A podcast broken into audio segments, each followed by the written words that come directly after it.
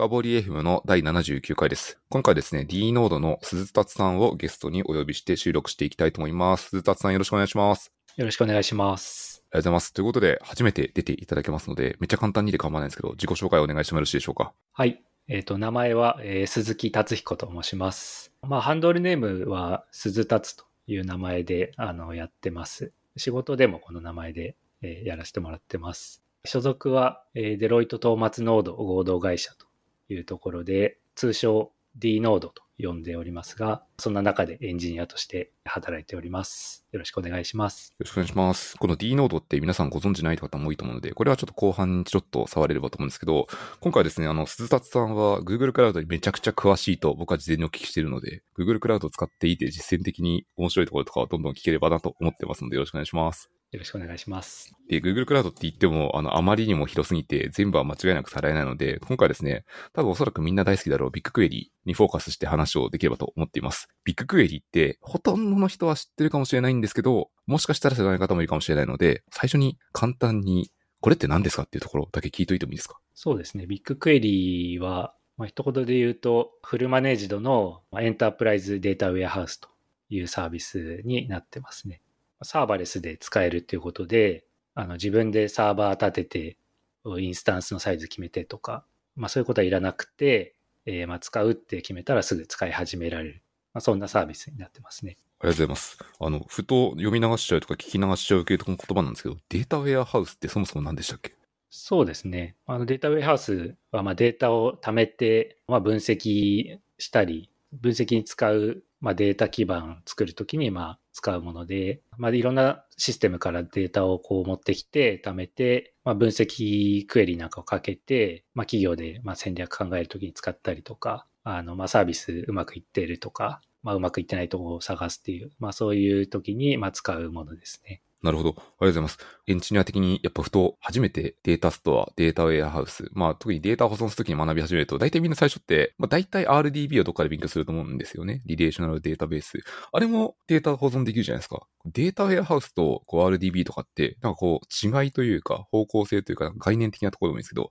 どの辺が違ったり差分があったりするんですか？そうですね。まあ、RDB だと、やっぱりその早くレコードを挿入して返すとか、あの、まあ、一行取って返すとか、オンライントランザクションに、まあ、より向いた形になっていると思っていて、えーまあ、それと比べると、まあ、こちらの分析用に特化しているっていう形で、まあ、大きいデータをガッと取ってきて、まあ、集約して、あったり、相当したりして返すみたいな、まあ、そういう分析でよくあるクエリに、まあ、特化しているような部分があって、まあ、そういうところがちょっと違いになってくるかなと思います。オンライントランザクションとおっしゃっていたように、例えば、うん、銀行の振り込みみたいな、あれってこう、ある一種ロックを取らないといけないみたいな処理があるじゃないですか。こう、不正誤が起きて仕方がないみたいな。ああいうのって、データウェアハウスではある意味こう妥協しているところもあったりするんですかね？そうですね。ロックといえば、あの、時間で取っていて、まあ、クエリした時間のデータの状態で取るみたいな形になっていて、まあ、その後、う裏からあのデータが挿入されたら、まあ、それより後の時間にクエリすると、まあ、そのデータが入っている状態で見れるっていう、まあ、そういう形になってますね。うん。なるほど、ありがとうございます。じゃああれですね、やっぱこう、時間軸、ログ、その時系列、これからどんどん貯めていくっていうところに本当に特化してる系の情報ですね。そうですね。うん、ありがとうございます。めっちゃよくわかりました。というのを提供しているのがビッグクエリーというわけの、まあその概念的なところだ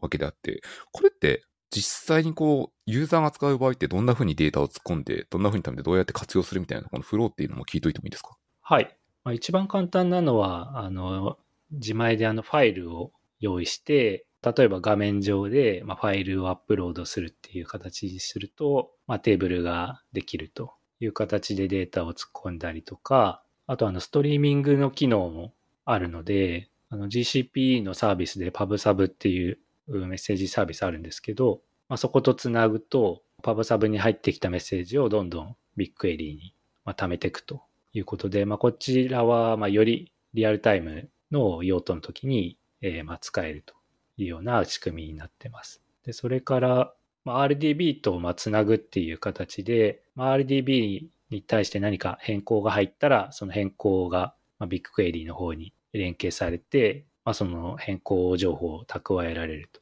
まあ、そういった貯め方がありますね。これちょっと今一件お聞きしたいんですけど、RDB の変更をビッグクエリに貯めるっていうところって、これ具体的なユースケースが僕思いつかないんですけど、どういう時にこれ嬉しいんですか？そうですね。RDB のデータを、まあ、丸々1日1回持ってくるっていうこともできるんですけど、まあ、それよりリアルタイムにデータをビッグクエリ側で取れるようにしたいという時に、その DB の変更情報だけもらうと、その変更内容をビッグクエリ側に、まあ、再現できるということで、あの DB 側に、まあ、そこまで負荷なく、あのほぼ同期っていう形で、まあ、ビッグクエリ側に再現できるんで、まあ、より、まあ、リアルタイムに分析したいとかいうような場合には、まあ、そういった選択肢が取れるということになってます。これちょっと僕の妄想今お聞きしてちょっと分かったんですけど、まあ、RDB を触るのはいわゆるこうアプリケーションサーバーだったり、別のラムダファンクションとかでも構わないんですけど、まあ、RDB 的なところを触るのはある意味こうマスター的なものを入れておいて、で別にビッグクエリの中を触りたい人は、まあ、あまあ、データサイエンティストだったりデータアナリストだったり別の人かもしれないので、役割によって触る先を分けるためにこう両方、情報を転送したりするんですかね。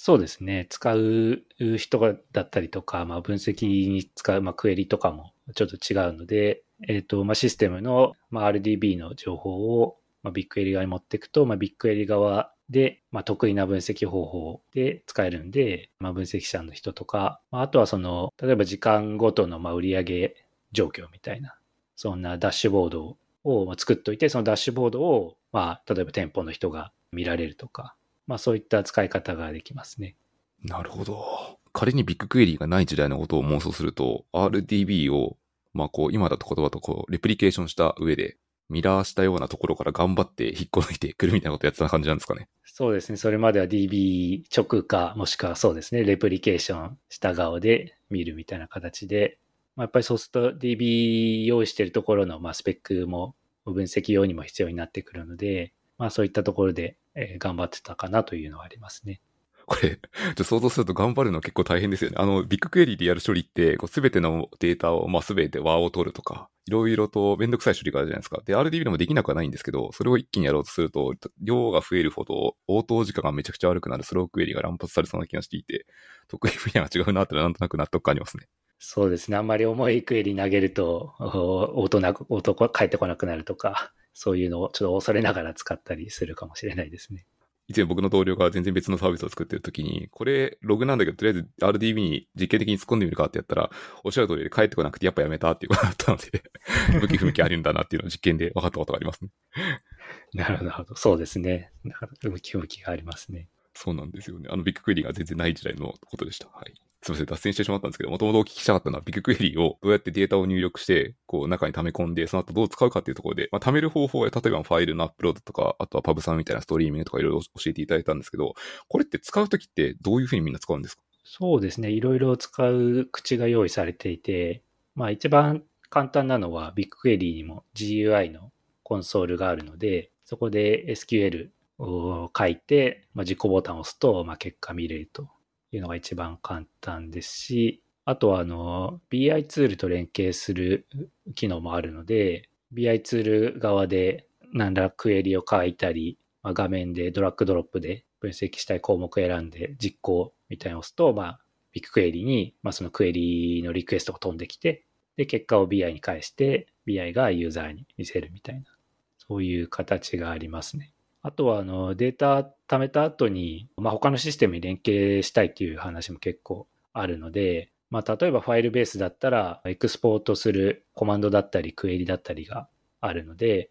えー、それを実行するとファイルに出力ができて、まあ、それを吉名にまあ送るとか、まあ、そんなやり方があります。例えばその BI ツールって、まあ、前半でおっしゃられてた方って、これって具体的にどういうツールとかを普通よく使われるんですか？そうですね。まあ、結構見たのはタブローですかね。タブローで、まあデスクトップのものだったり、まあ、タブローサーバーみたいなところと通信するっていうような形がありましたね。あとは、あの、Google が持ってるあのデータポータルっていうサービスがありまして、まあ、それも、あの、まあ、グラフとか簡単に作れるみたいなサービスなんですけど、それもビッグクエリーとつながるようになってるんで、それで、まあ、レポート画面みたいなのを作って、まあ、日々メールで飛ばしたりとか、まあ、ユーザーが見に行ったりとか、まあ、そういった使い方があります。ありがとうございます。ここまでできっとビッグクエリーとはみたいなところで、なんとなく使い方のイメージ、まあおさらいみたいなもんで、ね、ほとんどの人は知ってるところが多かったかもしれない知らないんですけど、この先はですね、あの、せっかくのいい機会なので、ビッグクエリーのディープダイブというか、インターナルについてちょっと聞いてみたいなと思っていてですね、僕あの、事前にいくつかビッグクエリーで聞いたことがあるけど、よく知らないキーワードがいくつあってですね、これ何ですか的にいろいろと鈴達さんにお聞きしたいと思っていてですね、先に全体からいくのかな？全体からいきますね。あの、全体としては、中ってこう、どういう感じのアーキテクチャ、構造になってるんですか？まずユーザーのリクエストを受ける、まあ、API の口が、まあ、ありまして、で、そこで受け取ると、まずコンピュート部分で、まあ、そのクエリを解析して、まあ、サーバー、まあ、数千台とか裏にあるんですけど、それにこううまくまあ分散させるっていう、まあ、クエリの実行計画みたいなのを作って、まあ、各サーバーに依頼すると。でそうすると、まあ、各サーバーが処理するんですけど、そのコンピュータのところとか別に、あの、ストレージがクラスター組まれているようなものがあって、えー、そっちにま分散でまデータを取りに行くと。で、えー、まあその結果返ってきて、まあそれぞれ分散した結果をまた最後一つに集約して、で、ユーザーのリクエストに対してその結果をま返すと。まあそういう流れで動く仕組みになっていますね。なるほど。とするとなんか、イメージじゃすごいシンプルで、まあ外部からのリクエスト受ける API の口があって、で、コンピュート、まあそのクエリを解析したり実行したりする部分があり、その後データが溜め込まれている部分、ストレージがあるっていう、こういう構想になっているってことですか？そうですね。はい。なるほど。シンプルなんですけど、このめちゃくちゃシンプルなのを恐ろしい巨大なクラスター群って言ったらいいですかね。で、きっと対応されてるってことですね。そうですね。コンピュートもストレージもそれぞれ一つの大きなシステムになっていて、まあ、それぞれ、まあ、障害、対障害性だったりとか、まあ、性能面でもあの分散して、まあ、早く返せるっていうのですごい工夫されている仕組みになっていますね。鈴田さんのご説明だと、返ってくるっていうところで聞いたんですけど、これデータを溜め込みたい、インプットしたいときってまさにこれ逆で、まあ、API は叩くのは一緒なんですけど、このコンピューティングの人が受け取ったのを、ストレージにおそらく全リージョンというかどこまでかちょっと私はわからないんですけど、様々なストレージにめちゃくちゃ分散して保存するってことをやるわけですよね。そうです。インポートをリクエストすると、まあ、ストレージシステムの方にデータがま投入されて保存されるという仕組みなんですけど、まあ、実際ユーザーから見るとそれだけなんですけど、まあ、裏だと細かくデータを区切った上で、ま暗号化して、まあ、分散して保存するっていう仕組みになっていまして、まあ、そうすると、障害、耐久性ですかね。耐久性が上がるような仕組みになっていて、ゾーンが障害になっても他の部分でデータが生きていると、まあ、そういう仕組みになっています。この辺の分散して配置してるところとかっていうのが、ちょっと僕が知っている言葉で言うと、Google で有名なのコロッサスとか、あと Google ファイルシステムとかっていう、この辺が下側に隠れてるってことですか？そうですね。ストレージのところはコロッサスで作られていて、まあそういった機能が持たれてると。で、これはまあビッグエリーに限らず Google のサービス、いろんなものをこのコロッサスが下にあるので、まあ、Google で使われている、まあ、耐久性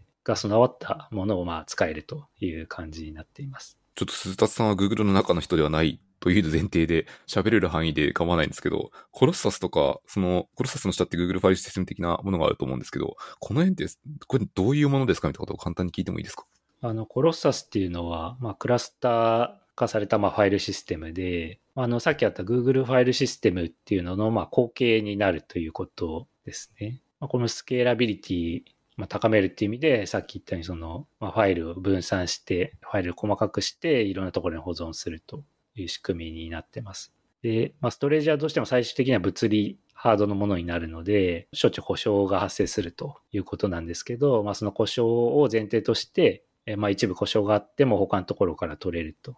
いう仕組みで、えー、保存されているということになってますね。なるほど。確かに SSD であれ、ハードディスクであれ、まあ、間違いなく使ってるとすごい壊れますし、あの、Google のデータセンターの中を想像すると、もう秒単位で壊れてるんじゃないぐらいの数をきっと並べてると思うんですよね。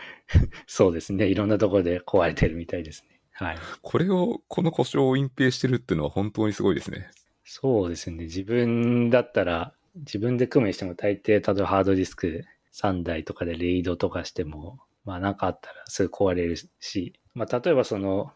レイド組んでるレイドコントローラーのあたり壊れたらもうダメなんですけど、確かに。まあ、Google はそこも踏まえて、だから、まあ一つのラック壊れても全然大丈夫みたいないう感じで、複数のまあ像に分けて、その中でもまあ壊れって大丈夫なように配置してるという仕組みですね。なるほど。じゃあ、こう、さっき言ったデータを保存するときに N 箇所のラックとかにわざと分散できるように、まあ、物理的に近いところに行ったら全滅してしまう可能性もあるので、わざと分けるってとこを論理的に担保してるわけですね。そうですね。はい。なるほど。いや、なんかちょっと今自分のちょうど目の前に QNAP の NAS が置いてあるんですけど、このレイド コントローラー行ったら終わるなと思いながら 聞いてました。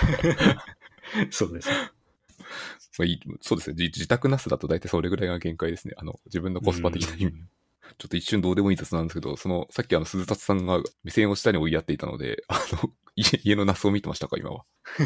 いやー、もう、ナスは昔はありましたけど、もう最近はなくなっちゃいましたね。なんかデータ保存したくなったら、クラウドに置いとこうかっていう 気持ちになっちゃってますね。確かに。なんか僕もすごい使い分けておいていますね。すいません。ちょ 超雑談してしまったので戻ります。何をしていたかというと、あの、ビッグクエリーの内部の話で、コルサスってどういうことやってるんですかっていうところから、あ、それは分散して、えっ、と、データをストレージ、保存しているようなことをしてるんですねってことを分かりましたと。というのと、あともう一個聞いてみたいキーワードで、ビッグクエリーといえば、まあみんなこう、いろんな基準で出会うのはドレメルって言葉なんですよね。ドレメル。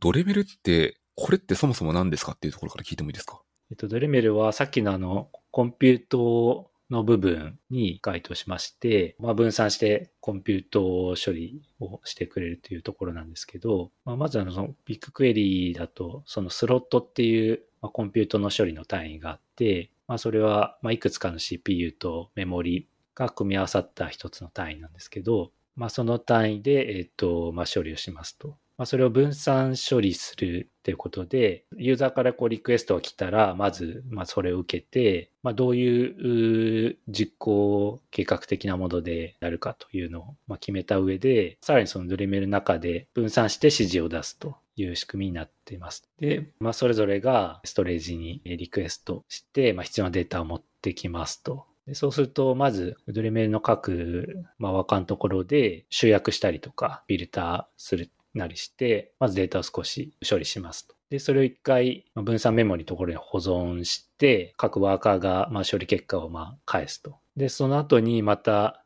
まあ、次の段階のワーカーみたいのがいて、まあ、それはその、が保存されたところからデータを取り出して、まあ、さらに、まあ、集約するなり、相当するなりして、こう分散処理したものを最後一つにまとめていくというのを、まあ、あの、まあ、クエリのま複雑性によってて変わると思うんですけど、そこを繰り返して、で最後一つにまとまったところで、まあ、ユーザーにまあレスポンス返すまあ、そういう仕組みのなっています。なるほど。あともう一点めっちゃ聞いてみたかったのはですね、あの、さらっとおっしゃってたんですけど、分散メモリっておっしゃっていて、分散、分散メモリって言葉って、あんまり耳覚えないでん耳覚えないというか、耳馴染みのない、聞き覚えのない言葉なんですけど、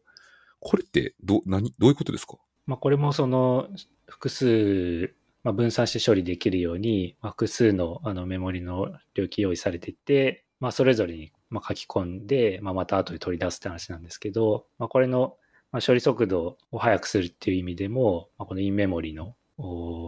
部分が用意されていて、まあ、これによってあの、まあ、大規模な処理もあの素早くやれるという仕組みになってますね。それが、まさにそのインメモリのやつが、例えば普通にサーバーとか、自分の自宅に何か大きなパソコン作っても構わないんですけど、基本的に CPU と、普通の32ギガとかのラムってくっついて保存されてるじゃないですか。このラムを他のところと共有できる仕組みがあるってことですか？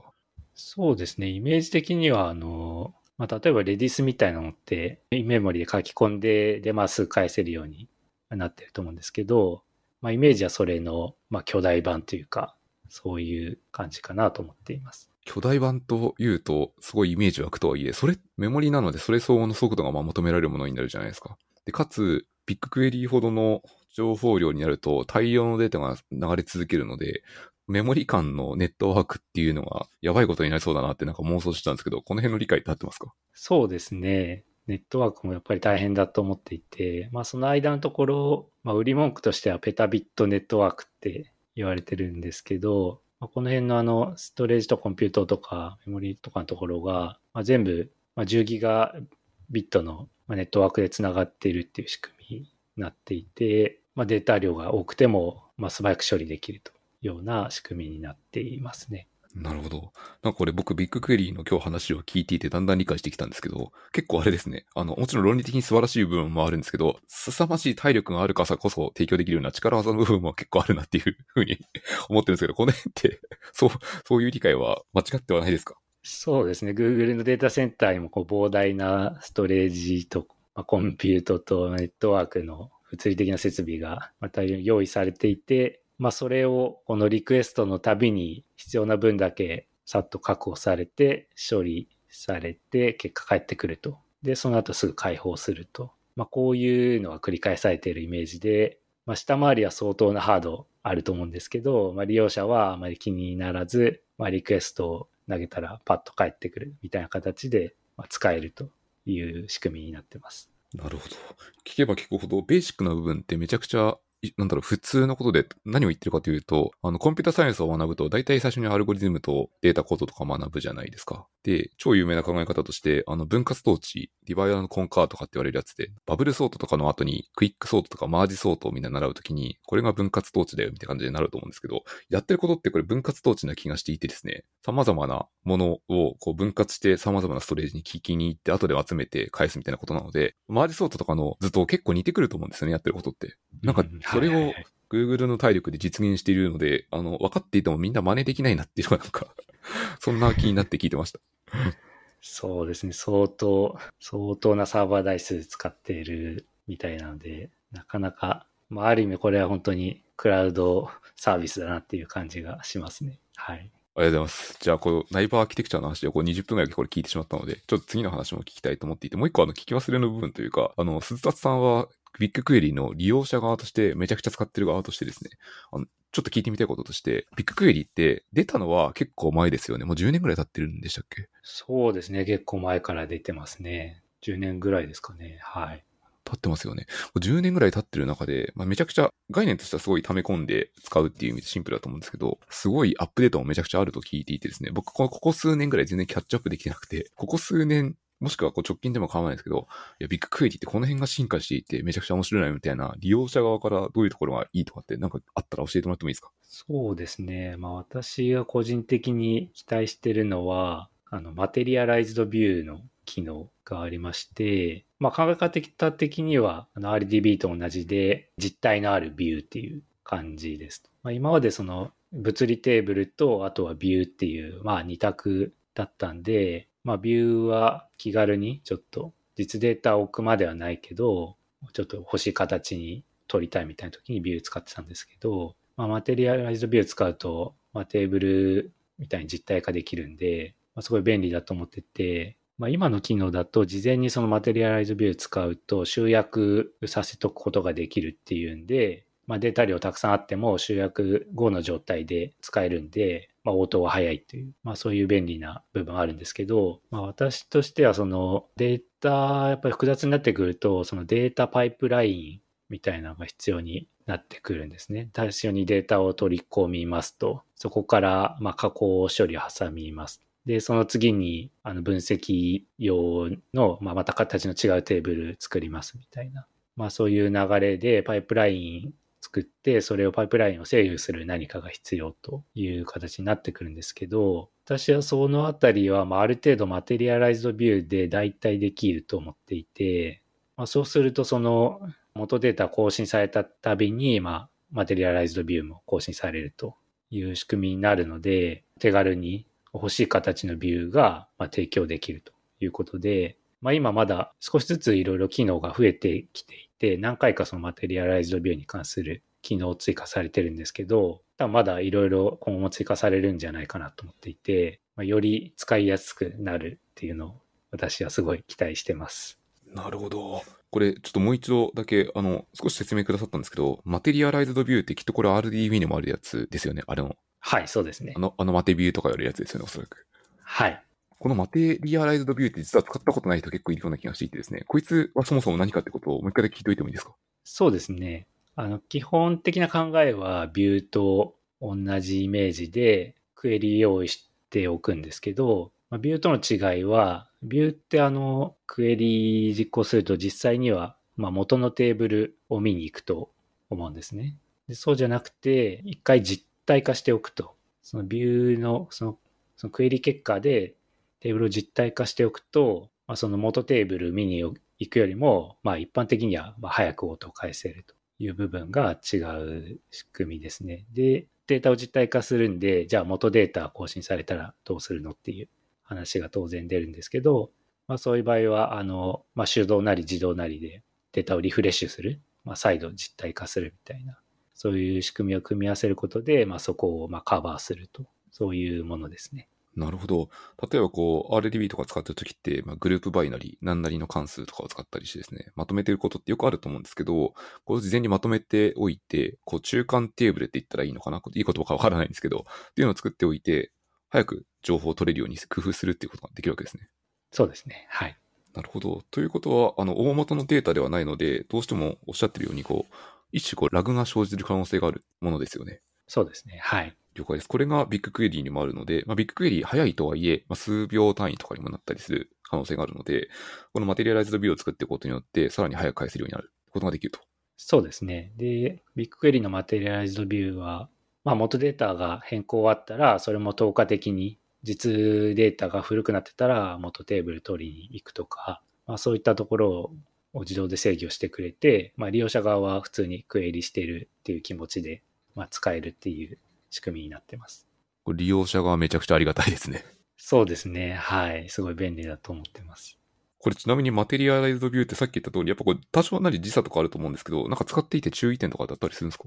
そうですね。まあ、ちょっとデータ特性によるとは思うんですけど、そのあんまりにも更新頻度高いものだったら、ちょっとまあ割り切って更新頻度を少し下げたビューですよみたいな、まあそういう制約の中で使ってくださいみたいな、まあことをその説明につけとくとか、まあそういったところですかね。了解です。ありがとうございます。あともう一点これマテリアライズドビュー周りで聞いてみたいところがあって、あの、おっしゃってたところでデータパイプラインが必要なことが、まあ、ユースケースの中ではありますと。で、これをマテリアライズドビューでやっつけられるかもしれないってことをおっしゃっていて、特にデータパイプラインをマテリアライズビューで置き換えた、なんか言えるもので構わないですけど、具体的なユースケースみたいな例ってどういうところがあったりするんですか？そうですね。まあ、やっぱりそのデータパイプライン作るってなると、その別の管理するサービスが必要になるんで、まあ、費用面とか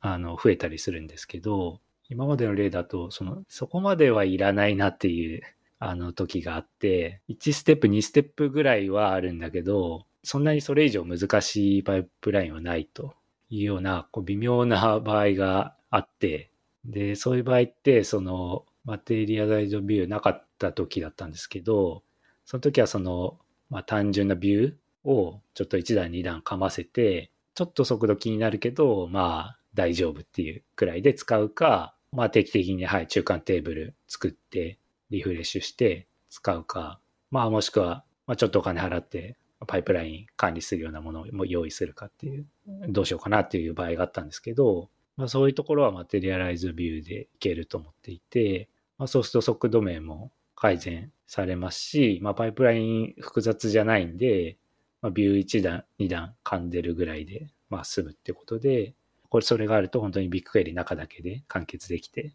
すごいシンプルにもできるっていう、そういう使い方がありますね。なるほど。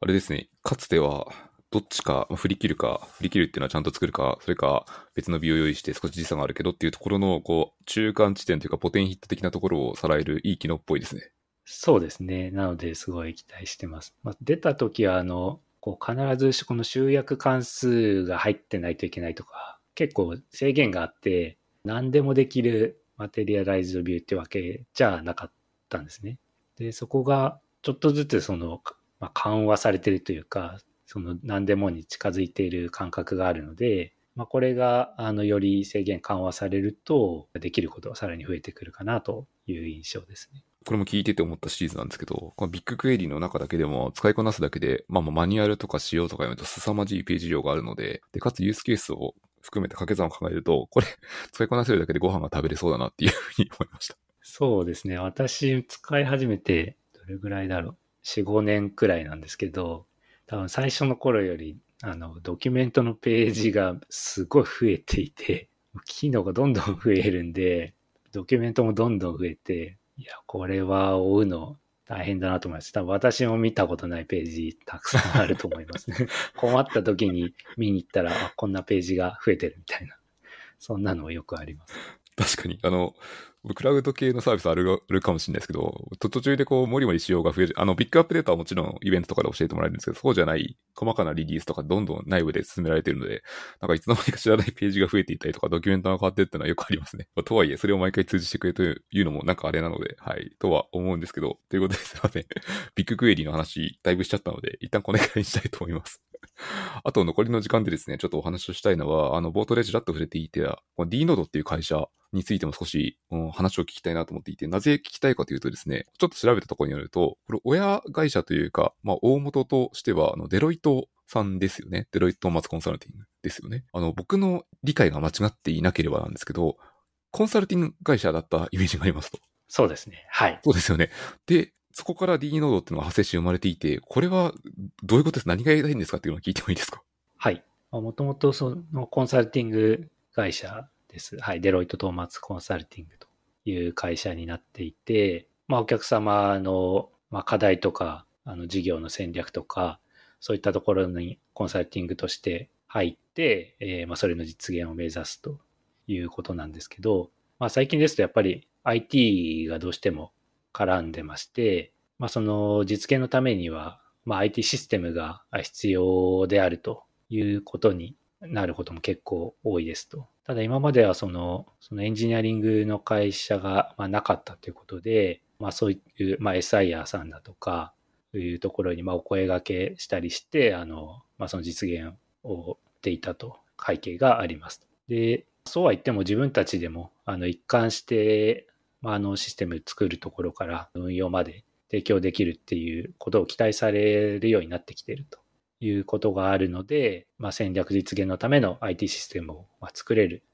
会社が必要だということで、D ノードができたという背景になっています。ああ、なるほど。じゃあ、デロイトグループ全体で考えると、その中でもこう IT の開発力、内製力を持っている会社ってことですね。そうですね。はい。ということは、中にいる人はきっとエンジニアだらけみたいな理解で合ってますか？そうですね。D ノードは、まあ、全員エンジニアということで、まあ、技術がわかる人で構成されるという仕組みになってますね。で、実際その内部的な職種でも、そのスペシャリストというふうに呼ばれていて、それ一択になってるんですね。なので、あの、まあ、技術がわかることというのが、まあ、条件というか、はい、そういう人たちが集まっているという組織になっています。なるほど。これせっかくなんで、鈴達さんってどういう仕事されてる？もちろんあのお客様の案件名では出さなくて構わないんですけど、ちょっと抽象化して言える範囲で、どういう案件とかどういう仕事をされてるって聞いてもいいですか？そうですね。もちろんお客様の、まあ、プロジェクトとか参画して、まあ、技術の相談だったりとか、まあ、実際、まあ、ちょっとしたシステム作って提供するっていうことも、まあ、もちろんやってますし、あとは、まあ、システム提案ですね。お客様に提案するにあたって、まあ、アーキテクチャ検討したりとか、実際アーキテクチャ図書いたりして、まあ、お客様に提案するという活動に参加しています。あとはそうですね。まあ、ちょっと D ノードまだできて1年弱で、まあ、社内の IT 環境もまだ、まあ、整備途中という感じなんですけど、まあそういったところにも、まあ私、入れさせてもらっていて、まあそういったあたりの整備も手を出しています。ありがとうございます。これ、両方とも聞いてみたいんですけど、前半の方で、その案件の提案とかをされるっていう時、まあ、システムの提案とかされてるっていうのは、まさにさっき、まあ、今日のエピソードのほぼほぼ喋っていたビッグクエリーとかを使った、まあ、Google クラウド全体のアーキテクチャ図像解でこんなんどうでしょうみたいなことを教えてあげるとか、教えてあげるって言ったらおかもしいですけど、伝えてあげる、提案するってことをやるわけですかね。そうですね。最近の、まあ、お客様の、まあ、何らか戦略実現のためには、どうしてもデータっていうのが、まあ、絶対絡んでくるということになりますので、まあ、GCP だけじゃなくて、他のクラウドサービス使うこともありますけど、まあ、GCP を使う場合には、やっぱり BigQuery がほぼ必ずアーキテクチャの中に登場するということになってますね。はい。なるほど。あ、まあ、そう当たり前ですけど、その、D ノートとしては、クラウドベンダーに関してもクラウドニュートラルというか、もうどれを使っても構わなくて最適なものを適宜取捨選択しているということですね。そうですね。お客様の目的に、まあ一番合うものということで、まあフラットに、まあ見るということで、はい、やっています。ありがとうございます。いや、このスペシャリスト集団っていいですね。なんかあの、妄想なんですけど、すごいなんかエンジニア気質というか、深い会話がか中の Slack、Slack じゃないか、 Discord を使われてるんでしたっけ、確か。えっ、と、そうですね。まあ、中い、まあ、他にもいろいろチャットツールあるんですけど、はい、チャットの中で、まあ、例えば、まあ、GCP 勉強するチャンネルとかだと、まあ、GCP の新機能出たらこんなん出たとか、こんな使い方に便利そうとか、そんなやりとりとかはよくしてますね。うんうんうん。いや、楽しそうですね、この辺。ありがとうございます。ちなみにあともう一個参考に、これです、鈴達さんは結構 Google クラウドの話を提案されてますけど、結構幅広く上質的なところもやられてますね。そうですね。まあ、もともとあの、まあ、システム利用する側っていうか、上質の方に用意してもらったのを、まあ、使う側だったんですけど、経験の範囲を広げたいなと思っていて、まあ、ちょっと上質的なこともやらせてくださいというふうに志願して、まあ、今やらせてもらってるっていう感じですね。入社時はきっとおそらくスペシャリストじゃないですか。そういうのは志願したらガンガンできる雰囲気なんですか？そうですね。はい。あの、志願すると、あの、しっかり考えてくれますし、そういった調整は効きますね。はい。なんか、IT 環境もだんだん変わってきてるし、その志願すればできるっていうところでカルチャー面としてもなんか柔らかそうな気がするので、まさになんかこれからどんどん攻めていくというか変わっていきそうだなっていう雰囲気を思いますね。そうですね。はい。鈴達さんの周りにはスペシャリストということで、まあ、かなりエンジニア属性の強い人が多いと思うんですけど、どんな人がいっぱいいるんですか？どんな人が多いですか？そうですね。まあもちろん前職で、まあ、AWS やってきてる方とかもいるんで、まあ私全然 AWS 詳しくないので、まあそういったところはまあ結構頼りに